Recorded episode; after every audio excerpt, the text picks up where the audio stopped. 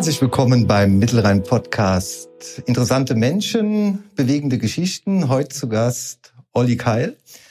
Mit Sicherheit ein interessanter Mensch und mit bewegenden Geschichten. Lieber Olli, ich freue mich ganz herzlich, dass du heute hier bist. Hallo Andi, ich freue mich auch hier sein zu dürfen. Ja, du bist ein richtig Koblenzer oder sagen wir Kovalenzer Jung. Im Metternich, im Unterdorf groß geworden. Wir haben eben im Vorgespräch ganz kurz unsere Gemeinsamkeiten, zumindestens was die Herkunft angeht, äh, besprochen und äh, bis der Stadt Koblenz, wenn ich das so richtig verfolgt habe, in deiner Vita immer treu geblieben. Ja, kann man so sagen. Bis auf zwei Jahre, wo ich in Spanien gelebt habe. Ich habe tatsächlich, äh, bin mit 17 Jahren nach Gran Canaria gezogen, habe dort als Einzelhandels- und Großhandelskaufmann gearbeitet und bin dann nach circa etwas über einem Jahr nach Teneriffa umgesiedelt. Habe dann noch mal ein Jahr auf Teneriffa gelebt, habe dort ein Geschäft geleitet, bin auch dort 18 geworden, also volljährig geworden. Das waren so die zwei einzigen Jahre, wo ich nicht in meiner geliebten Stadt Koblenz war. Aber ansonsten muss man sagen, bin ich bis dahin oder seitdem der Stadt immer treu geblieben und habe ja meine Heimat hier behalten und werde die auch wahrscheinlich weiterhin so behalten. Ja. Einzelhandelskaufmann, das wusste ich jetzt nicht. Hätte ich dir jetzt auch so im direkten Kontakt nicht gegeben. Was man nicht sehen kann, aber was ich äh, sehe, ist, ja, du bist sehr sportlich gekleidet, du bist eine imposante Persönlichkeit, du nimmst Raum äh, ein und du hast ganz, ganz viele Tätowierungen am Körper. Also die Arme, was ich sehe, im Gesicht, am Hals und äh, dann ging der Weg vom Einzelhandelskaufmann dann irgendwann in eine andere Richtung, nehme ich an. Ja, das stimmt. Also ich bin dann nach den zwei Jahren von Gran Canaria wieder zurückgekommen. Dann hat mich hier in Deutschland die Bundeswehr eingezogen. Ich bin dann zur Luftwaffensicherungsstaffel gekommen, habe dann die Bundeswehrzeit, also den Grundwehrdienst durchgemacht und habe dann, sagen wir mal, die Veranlagung, die eh schon da war, für mich als beruflichen Werdegang eingeschlagen und habe dann ein, eine Ausbildung gemacht zum Personenschützer. Das war das, was ich immer machen wollte. Es gab eigentlich nur diese zwei Optionen, zur Polizei zu gehen oder irgendwie in den privaten Bereich der Sicherheit. Ich habe dann mich tatsächlich dazu entschieden, dann als privater Personenschützer oder privatwirtschaftlicher Personenschützer zu arbeiten. Habe mir dann damals eine Firma gesucht, die war in Berlin, Potsdam, da unten die Ecke. Habe dann die Ausbildung gemacht zum Personenschützer, habe dann mich selbstständig gemacht mit einem Bewachungsgewerbe. Ja, und dann war so der erste, ja, der erste Ansatz für mich, wie kriege ich jetzt die Sicherheitsbranche ja auf meine Seite gezogen und habe dann natürlich geguckt, was für Einzelbereiche gibt's da. Das fing natürlich auch unter anderem mit Bereich Türsteher, Veranstaltungsschutz. Das war so der Einstieg für mich.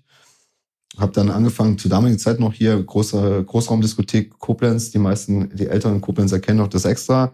Da habe ich dann angefangen, als Türsteher zu arbeiten, die ersten Erfahrungen und die ersten Impulse zu sammeln. War auch eine harte Lehrzeit, kann man sagen. Ja. Und dann nach und nach hat sich das eigentlich ganz gut etabliert. Die Firma ist bekannter geworden. Ich habe dann, das gipfelte dann da drin, dass ich eine Zeit lang, ich glaube acht Jahre lang fast, so gut wie alle Koblenzer Diskothekentüren dann auch unter meiner Firma laufen hatte. Und da kann man sich vorstellen, da erlebt man natürlich einiges und äh, ja, war eine interessante und äh, lehrreiche Zeit.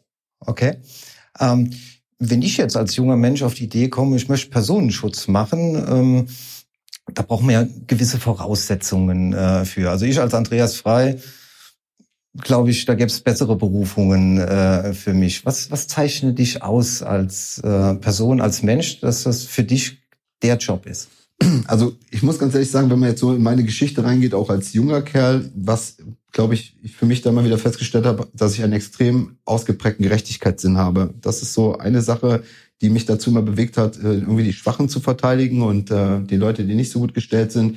Es geht mit Sicherheit auch einher mit ja prägenden Geschichten. Ich bin irgendwann auch mal als Zwölfjähriger hat man mir dann oder elf hat man mir nach der Schule aufgelauert und wollte mich da verprügeln. Mehrere ältere Jungs da, die gedacht haben, dass ich als Opfer in Frage komme für die.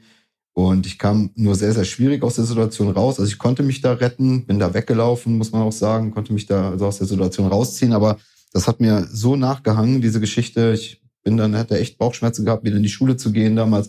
Ich habe mich halt richtig als Opfer und mies gefühlt und, und ungerecht behandelt. Ja, ich hatte keinem was getan, dann will man mich da verprügeln. Und dann habe ich auch, das war so die Zeit, wo ich dann auch diesen Kampfsport für mich entdeckt habe, wo ich mit meinen Eltern drüber gesprochen habe. Gesagt, hier, ich muss auf jeden Fall irgendwas machen, ähm, dass ich mich lernen kann zu verteidigen. Und dann erst wollten die das nicht so, weil damals war noch diese, ne, so ein bisschen diese, diese Stimmung im Raum, ja, Kampfsportler, die sind ja alle aggressiv und so, wie das halt früher war. Und dann Haben wir uns aber tatsächlich dazu entschieden. Ich hab da, bin da so dran geblieben, dass es dann, dass ich das auch durchgekriegt habe, dass ich das dann machen durfte.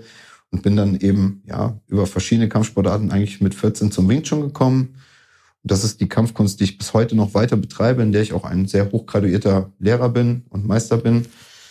Und da habe ich natürlich dann auch meinen Zweitberuf draus gemacht, mein zweites Standbein. Aber um jetzt deine Frage endgültig zu beantworten, und für mich war es halt wichtig, ne, dass ich selber auf mich aufpassen konnte. Und mit den erlernten Fähigkeiten habe ich dann irgendwann gesagt, okay, diese Fähigkeiten, die du gelernt hast und die du zum Einsatz bringen kannst, die möchtest du auch anwenden, um andere schwächere Menschen einfach auch vor ja, bösen Menschen zu verteidigen. Sozusagen. Okay. Ja, du hast eben den Begriff Wing Chun ähm, genannt. Mhm. Ähm, wenn du mal kurz erklären könntest, was sich hinter Wing Chun äh, verbirgt, was das bedeutet? Also Wing Chun ist eine chinesische Kampfkunst, ähm, eine, eine, ja, eine Kriegskunst kann man sagen. Sie zählt in dem Oberbegriff der ganzen Kampfkünste zu einer sehr effektiven Selbstverteidigungsmethode äh, oder eines Selbstverteidigungssystems. Es ist halt eben nicht versportlicht worden, ne? so wie viele Kampfsportarten, die da schon das Wort Sport beinhalten. Das ist also faires Kämpfen. Man kämpft um Titel, um Ruhm, vielleicht auch um Geld, wenn man ne, gut ist. Aber bei uns im Wing Chun ist es halt so, dass es nicht versportlicht worden ist und dementsprechend auch die Effizienz, die, die Effektivität, sorry, die Effektivität noch vorhanden ist. Und deswegen ist sie sehr gut geeignet, um sich auch in einer gefährlichen Situation vor einem gewalttätigen und vielleicht auch körperlich überlegenen Gegner sehr gut verteidigen zu können. Das heißt also, ähm, ich muss jetzt nicht unbedingt körperlich äh, fit sein oder besonders drahtig und athletisch, sondern auch ich als 50er könnte noch mit Wing Chun beginnen. Mhm, durchaus, ja. Also der Legende nach sagt man, dass Wing Chun auch von der Frau weiterentwickelt worden ist oder auch mit gegründet worden ist. Ne? Und ähm, das sagt ja schon aus, wenn ich als Frau, die in der Regel körperlich unterlegener ist ne, als, als ein Mann, dass man da natürlich auch mit spezieller Kampftechnik äh, in der Lage sein muss, jemanden zu besiegen, der einfach kräftiger oder mehr Masse hat. Und äh, klar, das ist nicht gebunden an die körperlichen Voraussetzungen. Man muss nicht besonders muskulös sein oder besonders ähm, athletisches Geschick mitbringen, sondern alles, was man hat, ist das eigene Potenzial, was man durch das eigene Training natürlich auch voll entfalten kann. Deswegen ist das nicht beschränkt aufs Alter oder auf das Geschlecht sozusagen. Insofern ist das ähm, bestimmt auch eine interessante Kampfsportart für Kinder. Absolut, ja klar.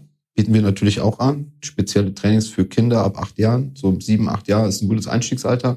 Ich war lange auch für die VHS der Dozent hier auf der Volkshochschule Koblenz für Kinderkurse. Habe das auch an Grundschulen angeboten. Das mache ich zwar jetzt nicht mehr, aber natürlich haben wir in meiner Akademie in Koblenz, in meiner Stammschule, das ist die Akademie für Sicherheit und Selbstschutz, oder auch Wing Chun MMA Akademie Koblenz, wie sie in den sozialen Netzwerken heißt, bei Facebook beispielsweise. Und ähm, da biete ich natürlich regelmäßiges äh, Training für Kinder an. Jetzt weiß ich aus eigener Erfahrung, das müssten jetzt so knapp 20 Jahre her sein, dass ich an deinem Training teilnehmen durfte. Das stimmt. Und äh, was für mich auf der einen Seite sehr körperlich anstrengend äh, war. Es hatte auch einen meditativen äh, Charakter gehabt. Da kannst du vielleicht gleich noch was zu sagen. Und ähm, dass es für das Thema Selbstbewusstsein einen unheimlichen Schub gegeben hat. Also dieses Gefühl zu haben, ja, ich kann mich wehren. Ich kann mich entscheiden, äh, bleibe ich in der Situation drin oder kann ich äh, weglaufen. Ich habe immer Wahlmö meistens Wahlmöglichkeiten. Aber wenn ich nicht weglaufen kann, dann hätte ich zumindest eine Möglichkeit, mich zu wehren. Absolut korrekt, ja. Also das, äh, man muss sagen, das kann man eigentlich beziehen auf alle Kampfkünste, jetzt nicht nur auf das Wing Chun. Aber beim Wing Chun ist es so, dass es sich herausstellt, dass es ähm, zum einen den körperlichen Aspekt und damit auch den Selbstverteidigungsaspekt sehr stark in den Vordergrund rückt natürlich. Du lernst dich effektiv und effizient zu verteidigen. Aber du hast natürlich auch noch andere meditative Aspekte. Wir haben zum Beispiel das Training der Formen, was man sehr gut für den meditativen, nach innen gehenden Weg benutzen kann. Wir sprechen da so ein bisschen vom esoterischen und exoterischen Wing Chun. Also einmal die Bewältigung des Gegners, der mich potenziell angreifen kann auf der Straße, aber auch natürlich der äh, taoistische oder auch ähm, konfuzianistische Ansatz natürlich, was dann in diese fernöstliche Philosophie reingeht. Ich muss auch ein Stück weit mich selber besiegen können. Ne? Und das ist eben der Vorteil, dass ihr oder dass dieses Training eben auch den Weg nach innen bereiten kann.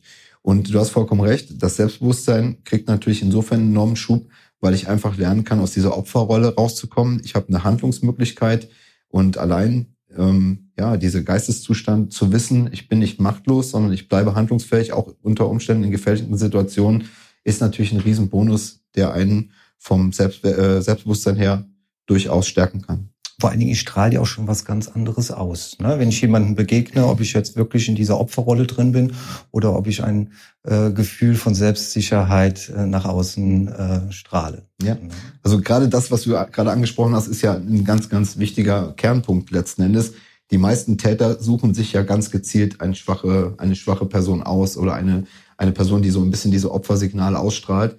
Und genau das ist schon die Prävention in sich. Ne? Wenn ich also gelernt habe, mich zu verteidigen und das eben durch Körpersprache, durch Mimik, Gestik, durch meinen Blick schon im Vorfeld ähm, sozusagen signalisiere, hey, mit mir ist da nicht gut Kirschen essen, was sowas angeht. Ich kann, bin durchaus in der Lage, mich zu verteidigen. Ich weiß, was ich tue.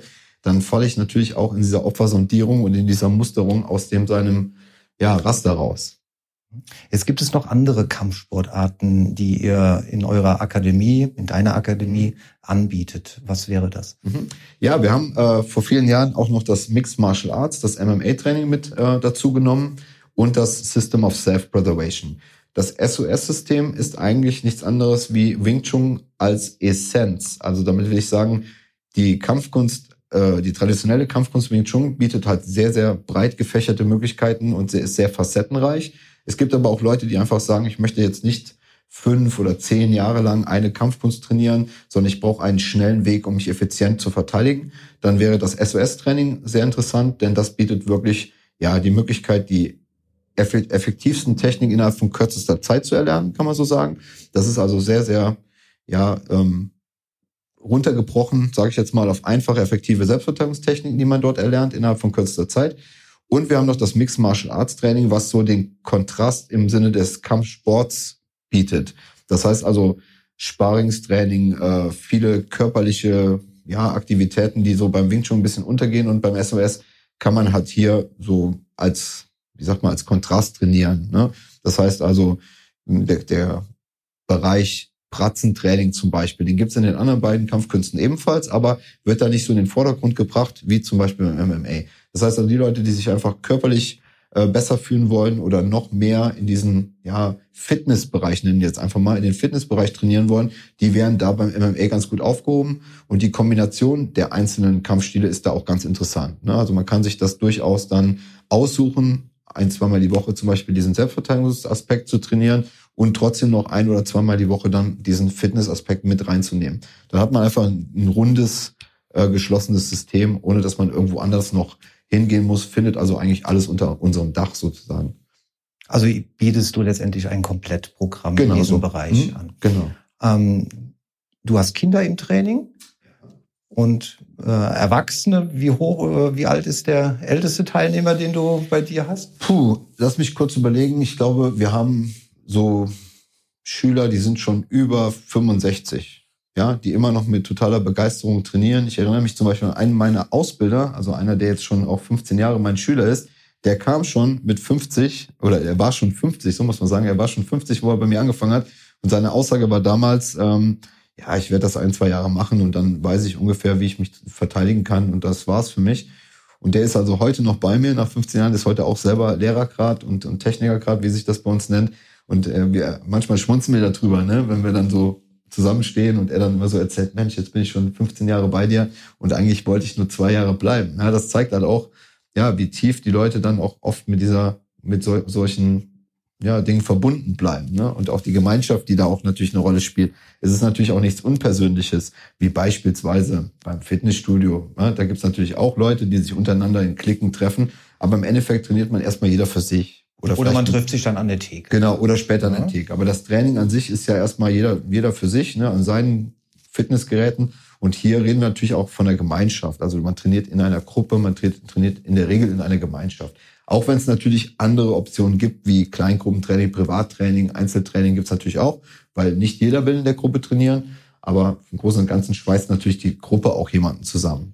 Und ich denke, das ist auch eine sehr äh, hohe Vertrauensbasis, wenn man miteinander trainiert, äh, Sparring äh, äh, macht. Also ähm, da muss man sich auf den anderen auch verlassen äh, können. Ja, da hast du vollkommen recht. Und das ist mir auch wichtig, dass ich natürlich auch ein bisschen den Charakter der Menschen prüfen möchte, ähm, die zu uns kommen. Ja, wenn ich da auch nicht sicher bin, ob da eine Person wirklich reinpasst, dann würde ich die auch abweisen oder gegebenenfalls mir auch vielleicht ein Führungszeugnis zeigen lassen oder sowas man sieht es schon sehr schnell, ob jemand zu uns kommen möchte, um wirklich einfach nur zu lernen, wie er sich noch besser prügeln kann oder ob jemand wirklich zu uns kommt und möchte, die hat wirklich Interesse an den Selbstschutz und Selbstverteidigungstechniken und, und sucht halt einfach auch dieses Hobby für sich, ohne es irgendwie, ich sag mal, auszunutzen. Ne? Das ist auch wichtig, dass du das Vertrauen nicht nur den Leuten gegenüber hast als Trainingspartner, sondern dass du auch weißt, da steht jetzt nicht einer neben mir, der dieselben Techniken lernt, die er später vielleicht dann auf der Straße gegen mich einsetzt. Das ist ja auch ein wichtiger Aspekt. Ne? Finde ich sehr bemerkenswert, positiv bemerkenswert, dass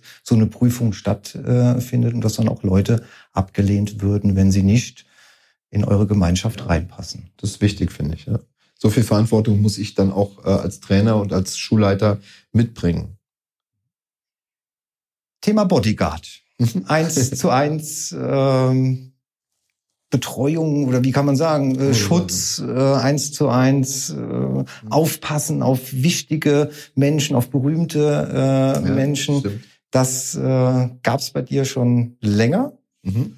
Und da gibt's auch ein paar Prominente, mit denen du unterwegs warst. Ja, das waren tatsächlich einige, wenn ich das jetzt mal so über die ganzen Jahre rechne. Also ich hatte ja eben schon so ein bisschen in der Geschichte angefangen zu erzählen. Ich kam ja dann äh, durch die Personenschutzausbildung natürlich habe ich dann, nachdem ich die Diskotheken betreut habe und auch den Veranstaltungsschutz von Großveranstaltungen über viele Jahre gemacht habe und dort auch die Einsatzleitung und Gesamtkoordination teilweise sogar bis heute noch mache, habe ich natürlich den Beruf des Personenschutzers auch ausgeübt, habe dann irgendwann auch äh, bewaffneten Personenschutz gemacht, habe also über meine Firma einen Waffenschein gehabt, durfte dann eben auch im Dienst äh, mit scharfen Waffen arbeiten und habe so natürlich ein Kontingent auch an schutzbedürftigen Personen geschützt. Und da waren natürlich einige dabei, die ich jetzt hier so namentlich nicht nennen möchte oder darf, die also wirklich aus dem ähm, gefährdeten Bereich kamen oder hochgefährdeten Bereich kamen, auch aus Wirtschaft und so weiter.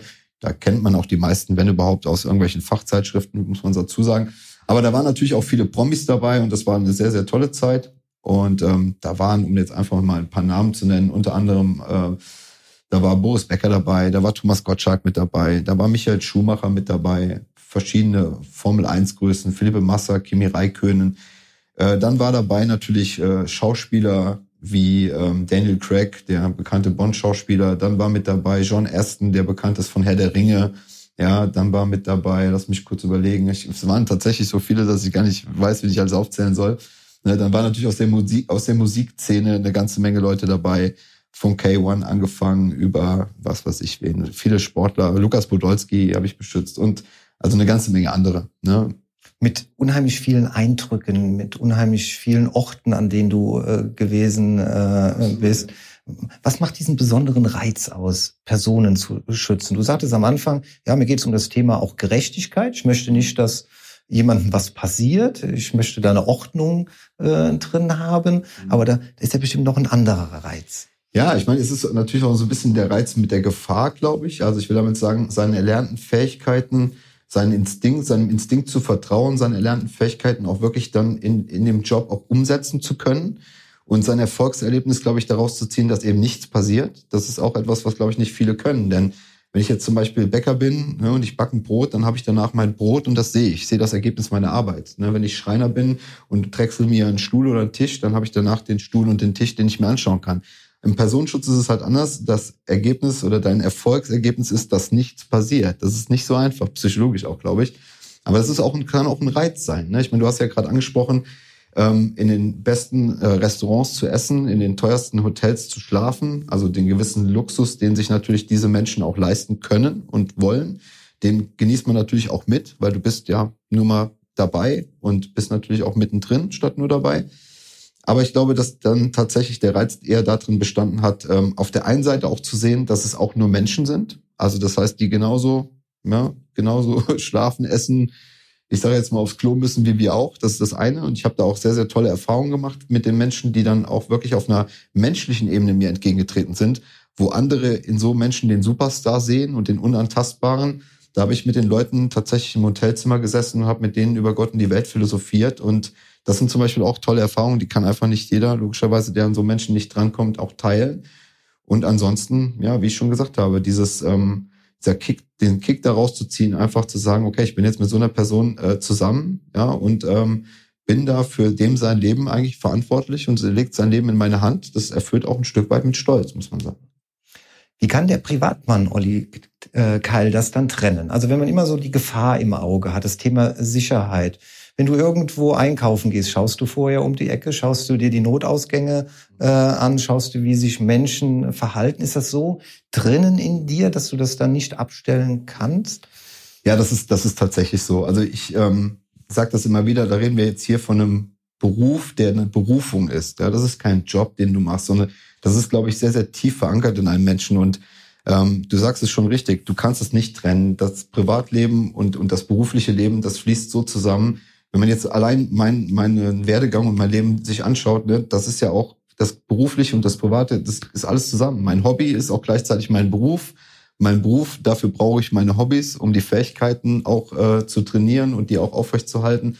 Also von daher, ähm, ja, ich sag mal, es ist wirklich so, wenn ich mit der Familie unterwegs bin, selbst wenn ich mit meiner, mit meiner Tochter auf dem Kinderspielplatz bin, dann gucke ich mir die Personen genau an, die in unserer Umgebung sind. Ne? Wenn sich da irgendjemand auffällig verhält, dann bin ich da schon so, dass ich den sofort das Augenmerk drauf lege. Und es gibt einen, einen Wahlspruch, auch unter den Personenschützern, der heißt einfach nicht, äh, also immer das Schlimmste annehmen, aber nicht paranoid werden oder nicht überreagieren das ist so ein bisschen auch der, der schmale Grat, ne? dass man nicht da wahnsinnig... Sagen, diese Grenze immer zu genau. finden, ist mhm. schwierig. Ne? Schwierig, ne? aber du lernst das. Also du kannst das durchaus lernen. Das hat viel mit Erfahrung zu tun und, und wie du natürlich auch selber gelernt hast, damit umzugehen. Aber ich denke, dass es auch gerade in der heutigen Zeit notwendig ist, weil wenn du dir mal anschaust, ne, allein in den Medien anschaust, was so passiert tagtäglich, die ganzen Übergriffe und alles, was passiert, trifft ja meistens die Leute, die eben nicht damit gerechnet haben, dass sie irgendwo Opfer einer Gewalttat werden. Es trifft ja oft nicht die, die sich damit vorher auseinandergesetzt haben und die dann auch handlungsfähig wären, vielleicht, wenn es drauf ankommt. Sondern die, die blind reinschlittern. Richtig, ja, das ist so. Okay.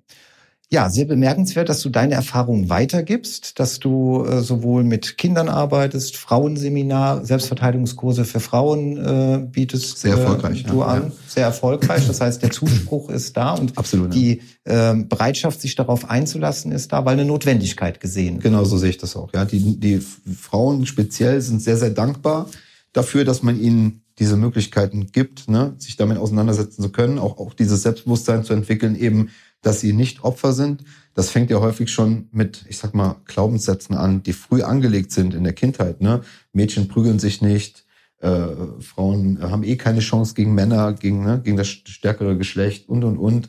Und dieses Wertesystem, was sich dann letzten Endes äh, etabliert hat, das mal zu durchbrechen und diesen Frauen die Möglichkeit aufzuzeigen, hey, ihr seid keine Opfer, ihr müsst euch das nicht gefallen lassen, ihr dürft Nein sagen, ihr dürft auch bei einem Übergriff auch, äh, ja, nötigenfalls mit Gewalt über die Notwehr dann auch so einen Angreifer abwehren. Das äh, habe ich so viele tolle Erfahrungen gemacht, dass Frauen so dankbar waren dafür.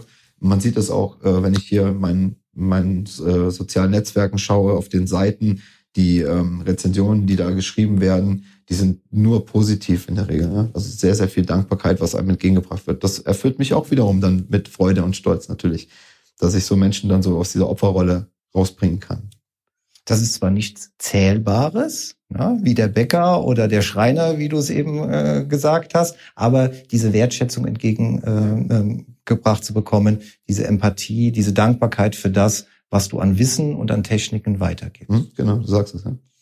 Wie hält sich denn ein Olli Keil körperlich fit? Also außer, dass er äh, unterrichtet, was macht, was machst du, damit du körperlich weiterhin mit 41 Jahren, das darf man sagen, äh, trotzdem sehr gut unterwegs bist. Ja. Ja, ich meine, was soll ich dir sagen? Am Schluss, ich habe natürlich hier, wie ich es ja eben schon gesagt habe, mein Hobby zum Beruf gemacht. Und so bleibt natürlich mein Hobby auch gleichzeitig die Möglichkeit, mich körperlich fit zu halten. Also ich unterrichte natürlich ähm, meine ganzen äh, Schüler, ich unterrichte aber auch meine Ausbilder, sprich meine Lehrer gerade. Da sind ja teilweise auch schon Schüler dabei, die stehen auch vor der Meisterschaft.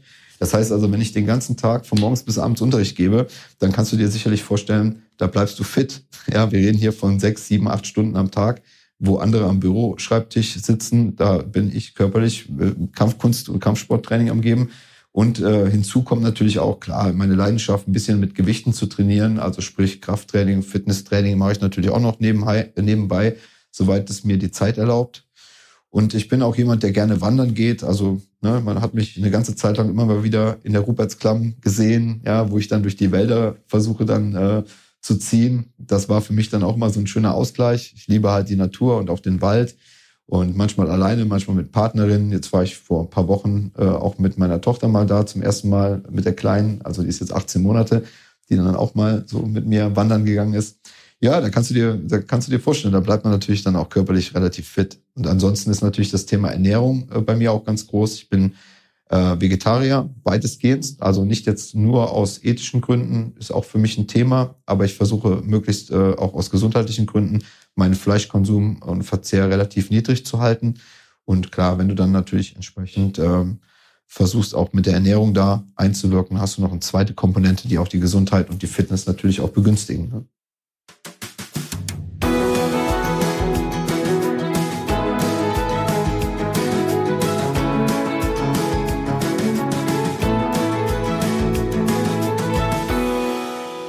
Mein lieber Olli, zum Abschluss jedes Podcasts bei uns äh, gibt's die klassischen Wenn-Dann-Fragen. Mhm. Bist du bereit? Ja, hau raus. Wenn ich keine Tätowierungen hätte, dann? Dann wäre ich nicht der Olli Kai. Okay. Und wenn ich als Frau auf die Welt gekommen wäre, dann? wäre ich wahrscheinlich heute eine sehr erfolgreiche Kampfkunstmeisterin und äh, ein weiblicher Bodyguard geworden. ein weiblicher Bodyguard. Und wenn ich nicht Wing Chun Trainer, Master, Großmeister geworden wäre, dann wäre ich mit Sicherheit alles andere als Bau, Bau, Bankkaufmann geworden. also irgendwas körperliches, irgendwas mit Fitness. Ich glaube, in die Richtung ja, wäre es äh, ja, schon, schon gegangen. Wäre schon in die Richtung gegangen. Ja. Ähm, wenn ich Papst wäre, dann? Ja, dann würde ich mich mit Sicherheit erstmal für die Abschaffung der Religion einsetzen und natürlich für Weltfrieden. Dann hättest du gute Chancen als Papst. Ja, ich glaube auch. Und wenn das Interview jetzt gleich beendet ist, dann werde ich. Dann äh, werde ich jetzt gleich nach Hause fahren und meine süße Tochter in den Arm nehmen und vielleicht sogar, wenn das Wetter das noch zulässt, mit der ein bisschen ja draußen bei uns auf dem Hof ein bisschen äh, Fahrrad fahren beziehungsweise Bobbycar fahren. Die fährt so gerne Bobbycar, äh, Bobbycar. Und äh, ich glaube, da werde ich jetzt gleich noch ein bisschen die, das Wetter genießen mit ihr zusammen. Das hört sich nach einem richtig, richtig guten Plan an. Definitiv. Mein lieber Olli, du bist ein interessanter Mensch. Vielen du Dank. hast bewegende Geschichten und äh, ich bin dir dankbar, dass du heute mein Gast warst. Und Danke ich wünsche dir, deiner Familie und äh, deiner Akademie alles, alles Gute, damit du die Techniken und die Idee, die dahinter steckt, an viele Menschen weitergeben kannst, weil ich glaube, dadurch wird die Welt ein Stückchen besser. Vielen lieben Dank, Andi. Ich habe mich auch sehr gefreut, hier bei dir sein zu dürfen. Und äh, genau das ist auch ein sehr schönes Abschlusswort. Das ist auch meine Idee. Ich möchte meinen Beitrag einfach dazu leisten, diese Welt ein Stückchen besser zu machen. Dankeschön. Ich danke dir.